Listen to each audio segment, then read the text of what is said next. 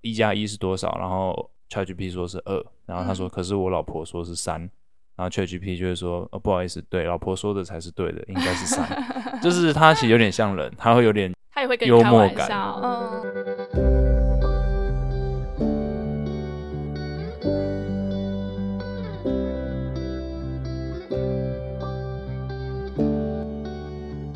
Hello，大家好，欢迎来到艾米之音。今天的主题可能有点过时了，因为 ChatGPT 或者是说其他的聊天机器人其实已经出来一阵子了，但还是希望可以跟大家聊聊，说聊天机器人是如何影响我们人类的生活，我们该如何善用这样子的科技资源，替自己增加竞争力，并且讨论我们可以用什么样子的心态和习惯来面对这样的趋势。那我们先请今天的来宾跟大家打个招呼吧。Hello，大家好，我是伊恩。好，那为什么会想要跟室友聊聊这个部分呢？因为我们其实这两个礼拜是这两个礼拜吧，对吧？我应该比你多一点吧。好，那就是这阵子我们都一直在使用不同的聊天机器人，然后看看说它可以协助我们在生活当中可以怎么样帮助我们更有效率的去工作。那我们先假设有一些听众可能还没有时间研究这个东西是什么，因为其实我自己。也有教我蛮多学生这个方面的技能，然后希望协助他们可以透过这样子的科技软体，让他们在平常自己练习英文上面可以有更方便或是更有效率的学习状态。那你要不要先大概跟一些可能不太清楚这在干嘛，或是他可以做到什么地步的朋友来分享一下？嗯，我大概知道大方向了。嗯，ChatGPT 它是一款。嗯，AI 的软体嘛，然后它是由一个新创公司叫 OpenAI 来开发的。OpenAI 其实已经从事开发 AI 机器人超过五年了吧，很久了，其实很久了。然后一开始的投资人还有 Elon Musk，那他原本 OpenAI 是一个非盈利组织，然后后来接到投资人投资，然后他们就广纳 AI 的工程师嘛。然后后来就变成一个 team，然后他们就转型变成新创公司，然后现在最大股东是微软，然后他们创了一个记录，就是他们拿到微软有史以来最大的投资金额，我忘记多少钱了，反正 OpenAI 现在，呃，投微软投资在 OpenAI 上面的钱是微软有史以来投资过最大的一笔投资案了。那大家可以把它想象成 OpenAI 这一套工具，其实现在就是。有点像是微软的其中一个产品，类似类似，不完全是，但是类似。那它很有趣的就是，它其实用的这个 AI 训练的架构跟模型，不是它发明的，也不是新的，只是它把它训练的特别拟真，就是特别像真人。你甚至有时候都可以感觉到你在跟他聊天的时候，他有情绪，然后他会自我修正，这些通常只有人才会做出来的。就之前不是网络上很多人说一加一是多少，然后 ChatGPT 说是二，然后他说可是我老婆说是三，然后 ChatGPT 就会说哦不好意思，对，老婆说的才是对的，应该是三，就是他其实有点像人，他会有点他也会幽默感，嗯，因为他的 training 的资料里面可能就是会有很多笑话，可能会有一些这个 Happy Wife Happy Life。这种 概念，这种原则在他的资料库里面，嗯，所以他就会配合你说的话做一些修正。但是他不是，就是他不是新创，他只是他的资料训练的特别好。嗯，了解。那你觉得是为什么他的串起啊造成这么大的一个轰动？它跟以前的像可能 Siri 啊等等最大的差别是什么？我觉得就是回答问题的精准度啊。Siri 就是根本就是乱回答问题啊，嗯，就是你很明显感觉到以前的聊天机器人就是在抓关键字，这是第一点。第二点是 ChatGPT 它有一个超级方便的功能，就是它有承接上下文的能力。对，我觉得这个超厉害的，所以每个人去问他问题，其实他会根据不同人问他问题给予不同的答案。不只是不只是这样，这个他给不同的答案这件事情，可能只要设定个。随机生成答案就可以解决了。我我刚刚说的意思就是说，比如说你问他一个题目，然后他给你回答案了。啊，比如问他说我要怎么样录 podcast，他可能会给你一些笼统的原则。嗯，然后你根据他的回答，可能说他说要购买录音器材，你再叫他推荐说你推荐哪些录音器材，或者说什么是录音器材，我需要哪些录音器材。他是就是你可以像像真人在聊天一样。嗯就不用再把前面的关键字再打一遍，就不用一直说我要录 podcast，然后怎么样怎么样。如果你以前是用 Google 的话，嗯、你就会写，你就会在 Google 上面打说如何自己录 podcast，然后找一堆资料，然后再开第二个分页、第三个分页、第四个分页，把第一个分页找到的资料贴到第二个分页、第三个分页去。这是反人类的搜寻模式，其实不自觉。嗯，但是 ChatGPT 就像是你在跟朋友聊天一样，比如说我现在跟你说，哎，我们要怎么录 Podcast，你可能就会说，哦，你要有一台电脑啊，你要有录音设备啊，那我可能会问你说，哎，那录音设备哪里买的啊？你买哪个厂牌啊？你推荐什么？ChatGPT 就类似具备了这种功能。嗯，了解。那除了这个以外，它是不是也可以当成你一个非常好用的一个私人小秘书？对啊，嗯、呃，它有很强大的撰写文案的功能嘛。那 ChatGPT 出来之后，戏骨那边就多了一个呃工作的职称，叫做 Prompt Engineer。Prompt 就是 P R O M P P R O M P T 就是指令的意思。因为大家现在用指令就可以写 code，就可以当城市设计师。呃，甚至我我也看到很多人分享说他。完全没有学过城市，光用 ChatGPT 就架了一个网站。所以说，你只要会 prompt，你只要给他一个指令，说你现在是呃专业的，比如说呃英文翻译，那他就会用专业的英文翻译回答你。或者说，给我一篇呃 email 的范例，我要寄给客户，怎样怎样怎样，他就会依照你的需求生成一篇 email。嗯。那这对于你很清楚自己要什么，然后你也很清楚你。知道作品可以用什么方式呈现的人，但是你想要省时间，我觉得它是一个非常棒的工具。嗯，就是它不是只是单纯的回答你问题而已，你需要什么样子的文案啊，其他都可以帮你制作出来。其实前阵子我在就是上课的时候，我就直接请他，我就想玩玩看，然后我就用英文跟他聊天，然后就请他帮我写一个十二堂课的线上课程的课纲。那当然，可能有些人会觉得说，可是我要怎么跟他讲？就像你说的，他没有办法无中生有，可是你只要给他越明确的指令，他就可以越清楚。那那个时候我就说，我要十二堂课线上课。然后程度是什么？你说可能 beginner 或者 intermediate，然后年纪可能是二十五到三十五岁的成人，那他就会帮你设计完整的课纲。那他要设计出这个课纲之后，他就跟你说第一堂课要上什么，第二堂课要上什么，那一直到十二堂课他都可以清楚的列出来。然后我再请他帮我设计一个 teaching plan，他就真的把每一堂课的 teaching plan 都帮我制作出来，就真的非常的方便。就只要你知道怎么去使用，你知道。怎么样给他指令的话，他其实都可以帮你做出你需要的东西。嗯，这是可能工作需求上面，然后我有一些兴趣需求，我觉得他也做得蛮好的。我有叫他生成一个月的 CrossFit 菜单。哇，超酷！因为运动菜单，大家很很多时候，我相信很多人都是有在运动习惯，但是有时候去健身房，他其实不知道自己要做什么。那因为我算是有相当程度的健身知识的人，所以我大概知道。我需要做的是，比如说我想要做肌肥大，我想要做爆发力，我想要做肌力，还是我想要做 CrossFit，呃，所以我们就可以下给他指令。甚至如果你没有这个专业知识，你也可以下给他一些你想得到指令。比如说，我现在想要减脂，我想要以跑步为健身菜单的主轴，嗯，然后给我一个三十天的健身菜单，然后我要在一个半小时之内可以做完。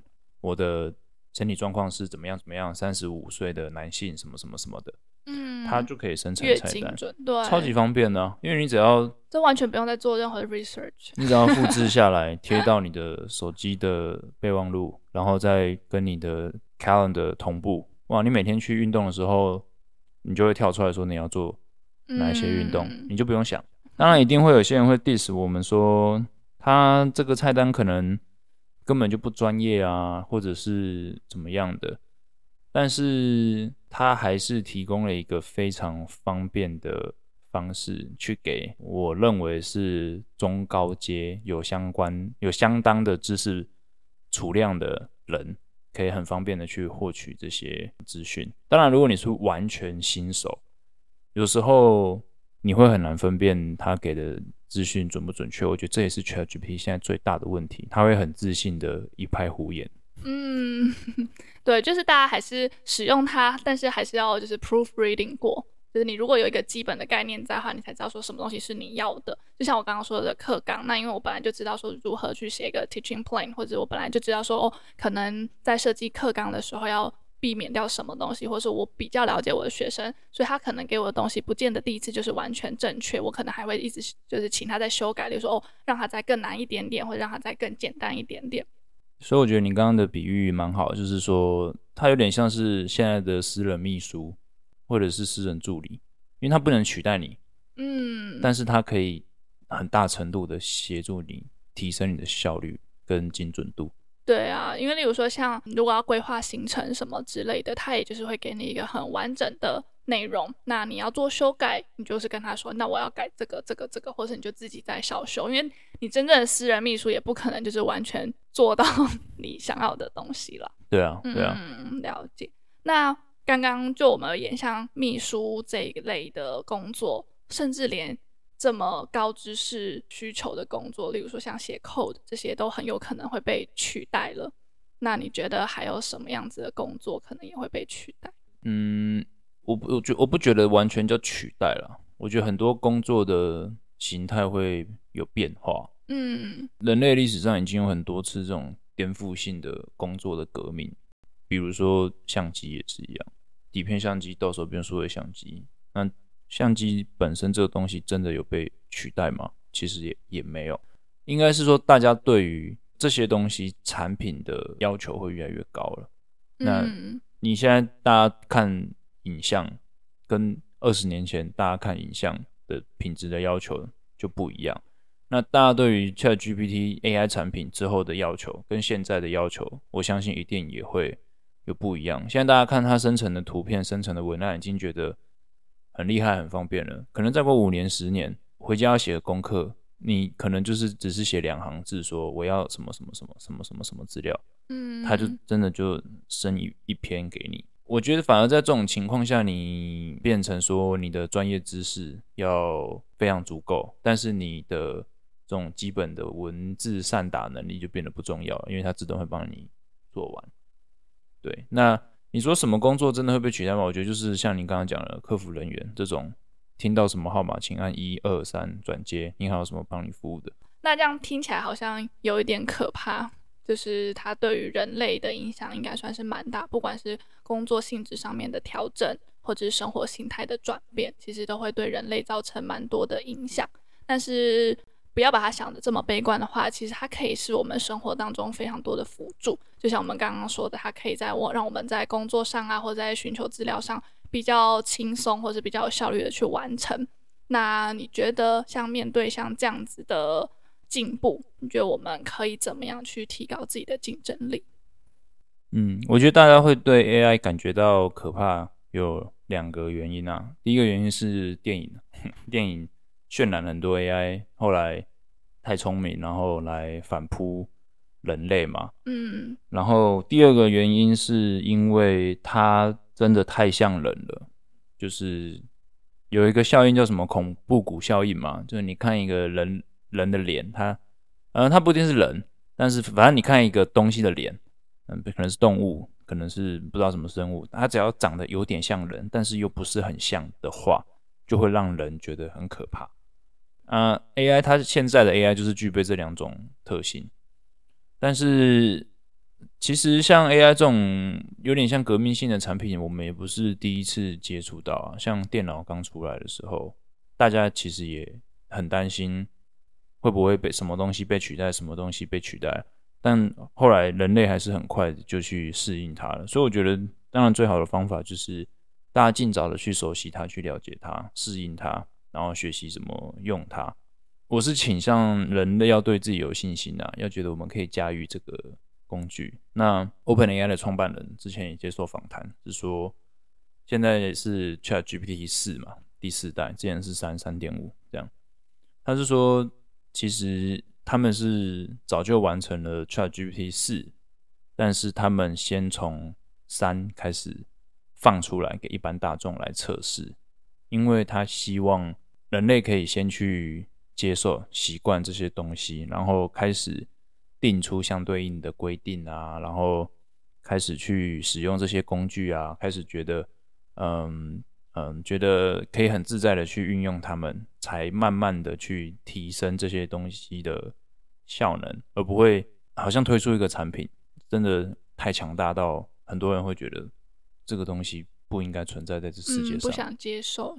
对对对，所以我觉得是，其实大家现在大部分还是有共识，就是说这东西是好用，我们要接受它，但是我们要给自己一点时间去去学习。那我觉得现在就是这个时间，就是大家要赶快去，不管你是做什么工作，我觉得它一定都还是能帮助到你，不管你是工作还是兴趣，它都能帮助到你去做一些，嗯，让你时间可以发挥在。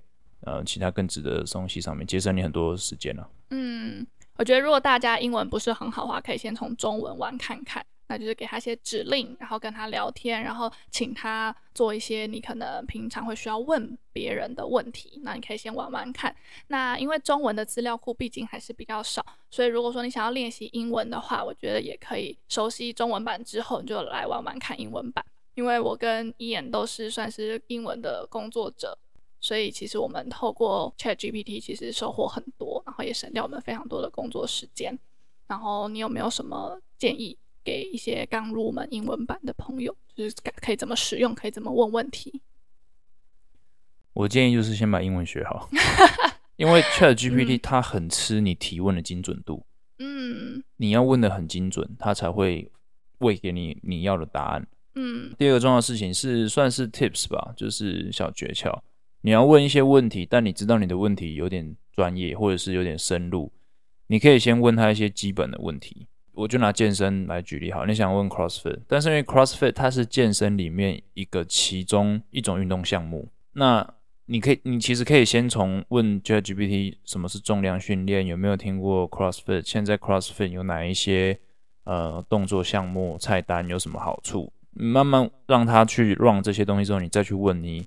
想问的东西，他有时候会回答的比较精准，因为他就像人一样，你突然问他一个很深入的问题，他不知道你到底懂多少，他会不知道想要回答到什么程度。嗯、对，就是有点像你去找咨询师，他也必须要先了解一下你的背景，你大概熟悉到哪一个部分，他才有办法给你适当的建议。嗯，对，嗯、没错这是我玩出来的心得了。然后另外一个 tip 就是你可以叫他角色扮演了。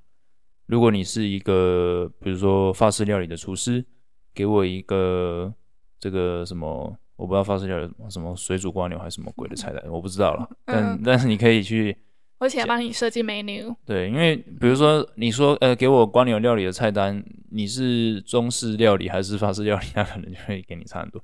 对，所以我觉得角色扮演是一个蛮好的 prompt 给他。来做这些事情，我觉得这是比较基础玩法。当然，很高阶的玩法都已经有人在玩了。我我那天看到有一个很酷的，然后也有可能会有人拿来做生意的玩法，就是他用 ChatGPT 开发一个聊天机器人，然后再串接语音模型，就是我问他问题，他会讲话来回答我。嗯，这个没有很难，其实。但是后来他又去网络上找了一大堆这个贾博士的演讲。的资料，然后去用贾博士的声音套到他的回答的声音里面，那就变成他讲的每句话就像贾博士在回答你一样。好，这样这样这这有什么呃效果呢？就是他某种程度延续了贾博士的生命。如果你今天亲人走了，但是你生前有帮他买这个类似储存他声音的服务的话，那其实他走了之后，你还是可以一直用手机在跟他聊天。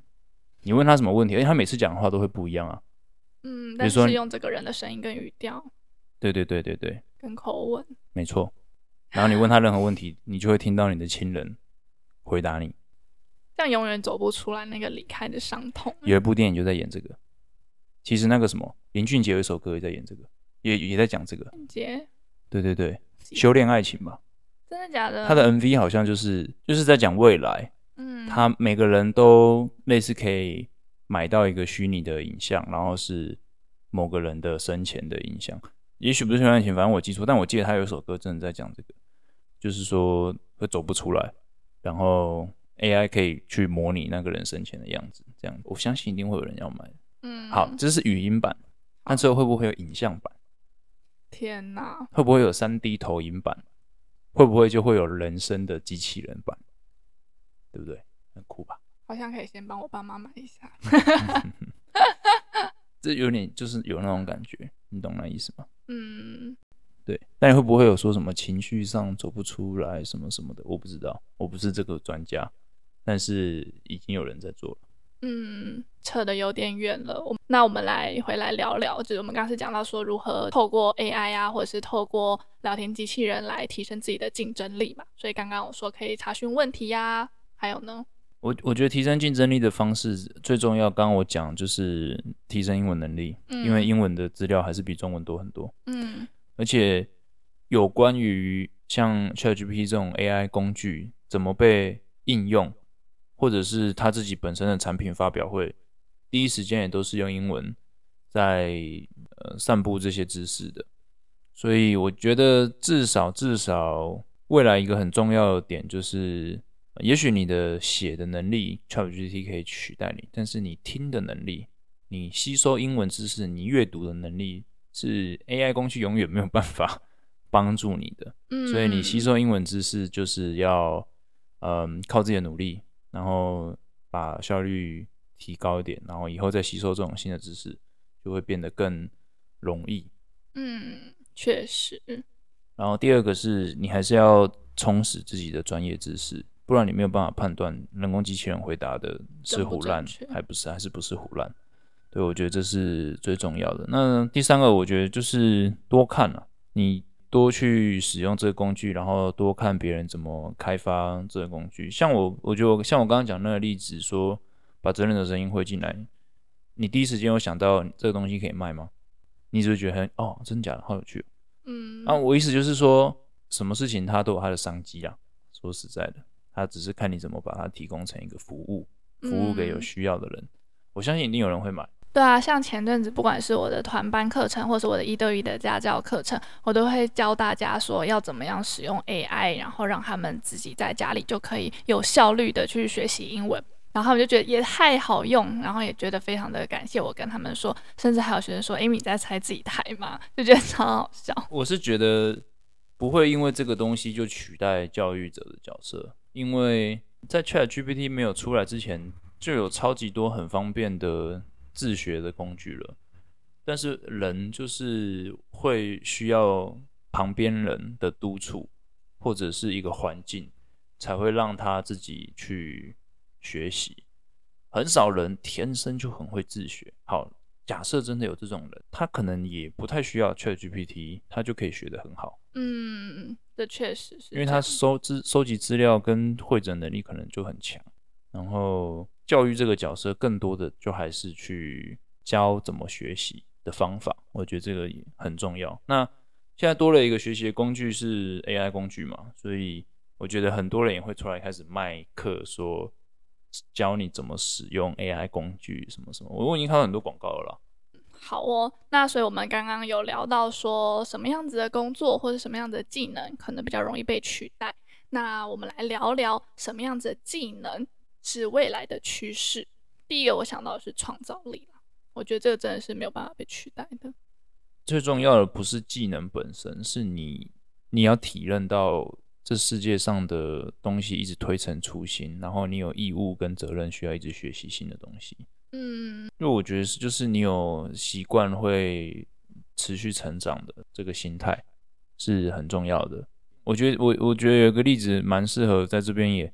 拿出来再讲一次，就是像我当时候在从公务员转跳到类似顾问业的时候，我我妈也问我一个问题，就是说，诶，你觉得这个工作你可以做一辈子吗？然后我就跟她说，我不觉得有哪一个工作在你做的时候你就知道它可以做一辈子的，除了公务员。嗯，因为像现在最夯的软体工程师，就是写 code 的的人，你在二十年前。根本电脑才刚出来，很少人在写 code。二十年后最夯的是软体工程师，然后每个年薪都好几百万。二十在在现在开始算，在二十年后最夯的是什么？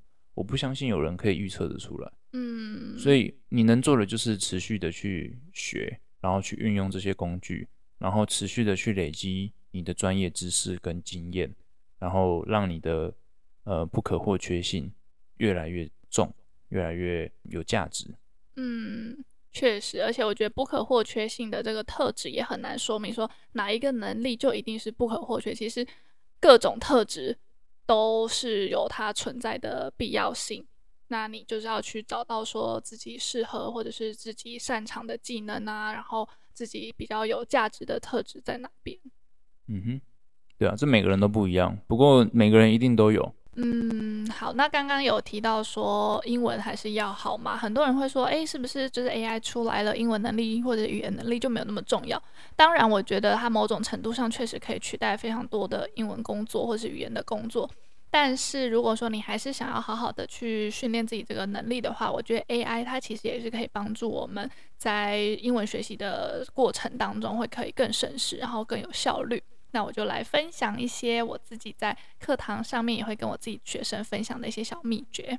第一个就是我们刚刚有说到的角色扮演，你可以跟他说：“哎，假设你是谁谁谁，我是谁谁谁，我们来做一场 communication，或者在做一个 negotiation 的动作。假如说我们现在是客户跟厂商的角色，那我们要怎么样去谈判出一个比较好的合作方式？或者是说你可能是教授跟学生，那你可能要怎么样去跟教授谈你的报告的内容，或是怎么样去配合？”你就可以用这样的方式下去做练习，那同时你就可以学到蛮多一些很可能是比较专业，或是可能是比较是嗯 communication 的一些英文。